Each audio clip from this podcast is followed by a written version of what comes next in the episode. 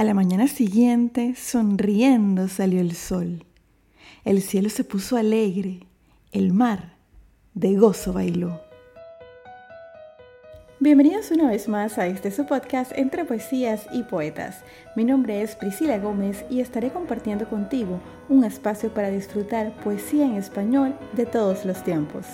Recuerda seguirme en las redes sociales como arroba entre poesías y poetas y también visitar la página web www.entrepoesiasypoetas.com. Déjame tus comentarios y si te gusta este contenido, compártelo para que el podcast llegue a más personas.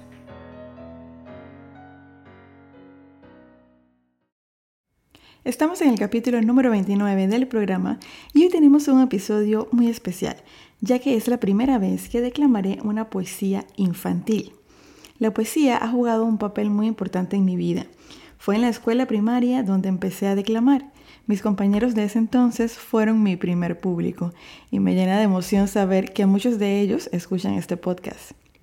Próximamente lanzaré un audiolibro donde relato algunas de mis experiencias de la mano del arte de declamar y mis comentarios al respecto de la poesía en mi vida.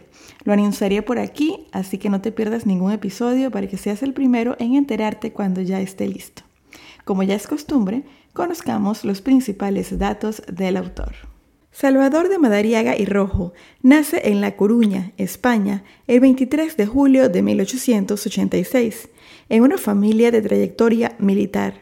Realizó su educación básica en España y luego se traslada a París para cursar estudios universitarios en el área de ingeniería, obteniendo su título en 1911. Teniendo su grado profesional, regresa a trabajar en la Compañía de Ferrocarriles del Norte. Aunque sus estudios no fueron propiamente ligados a las letras, su vocación por la literatura se manifiesta en sus años de estudiante logra coordinar sus actividades para fungir también como articulista en Madrid. Durante la Primera Guerra Mundial se trasladó al Reino Unido, desde donde escribió propaganda para las naciones aliadas en contra de Alemania, siguiendo instrucciones del gobierno británico. Al finalizar la guerra, regresa a España y trabaja como ingeniero de minas, mientras que también escribe artículos para los periódicos The Times y Manchester Guardian del Reino Unido. En 1917 publica su primer libro, basado en una selección de artículos relacionados a los conflictos bélicos. De 1921 a 1927 ejecuta funciones en la Sociedad de Naciones, un organismo que trabaja en pro de restablecer la paz después de la Primera Guerra Mundial. En 1928 trabaja como profesor de la lengua española en la prestigiosa Universidad de Oxford. Más tarde, a partir de 1931, inicia una vida diplomática, fungiendo como embajador de España en Estados Unidos, diputado del Congreso, ministro de Institución Pública y Bellas Artes, ministro de Justicia y embajador de Francia. Durante la Guerra Civil Española estuvo exiliado en Inglaterra. En la década de los 60 participó en la oposición al dictador español Francisco Franco Luego de su muerte, en el año 1976, Madariaga regresa a España y asume su título como numerario en la Real Academia Española, honor que se le había reconocido desde 1936. Durante su vida literaria se destacó por su análisis de la obra maestra de Miguel de Cervantes Saavedra, Don Quijote de la Mancha, a la cual le dedica gran cantidad de ensayos, en otra línea también resaltan sus artículos políticos y filosóficos, dentro de los cuales sobresalen sus novelas El corazón de piedra verde y Guerra en la sangre, basadas en historias de América Latina. Salvador de Madariaga fallece el 14 de diciembre de 1978 en Locarno, Suiza, a consecuencia de un fallo cardíaco. Si bien es cierto que sus obras estuvieron grandemente influenciadas por los conflictos bélicos de la época, el autor también tuvo tiempo de escribir para los más pequeñitos. Tal es el caso del poema El sol quería bañarse, el cual declamaré a continuación.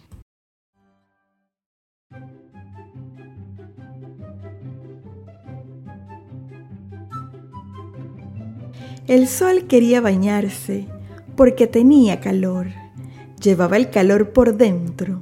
La luna se lo advirtió, pero el sol no le hizo caso.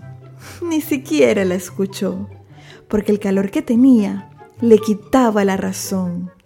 Y hacia el caer de la tarde se tiró al mar y se ahogó. Al ver que se ahogaba el pobre, el cielo se oscureció. Las estrellas lloraban lágrimas de compasión. Negro todo el mar se puso de la tristeza que le dio. Solo la luna en el cielo muy serena se quedó.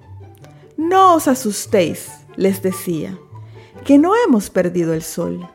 Mañana por la mañanita saldrá por otro rincón, más fresco que una lechuga con el baño que se dio. A la mañana siguiente, sonriente, salió el sol. El cielo se puso alegre, el mar de gozo bailó.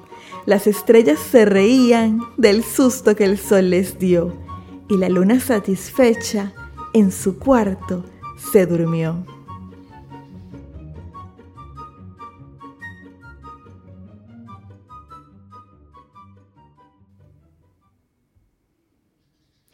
Esta poesía es muy especial para mí porque fue una de las primeras que aprendí cuando tenía, si la memoria no me falla, ocho años. Recuerdo que en ese momento me parecía una poesía larguísima y estaba muy orgullosa de haberla aprendido de memoria. Y lo que bien se aprende no se olvida porque todavía la recuerdo bastante bien. Si en tu día a día convives con algún niño o niña, te invito a que le enseñes esta poesía. Toma de tu tiempo para compartir un momento de calidad y dejar un buen recuerdo en su memoria. Gracias por tu sintonía. Te espero la próxima semana con otra interpretación. Me despido recordándote que podrá no haber poetas, pero siempre habrá poesía. Hasta la próxima.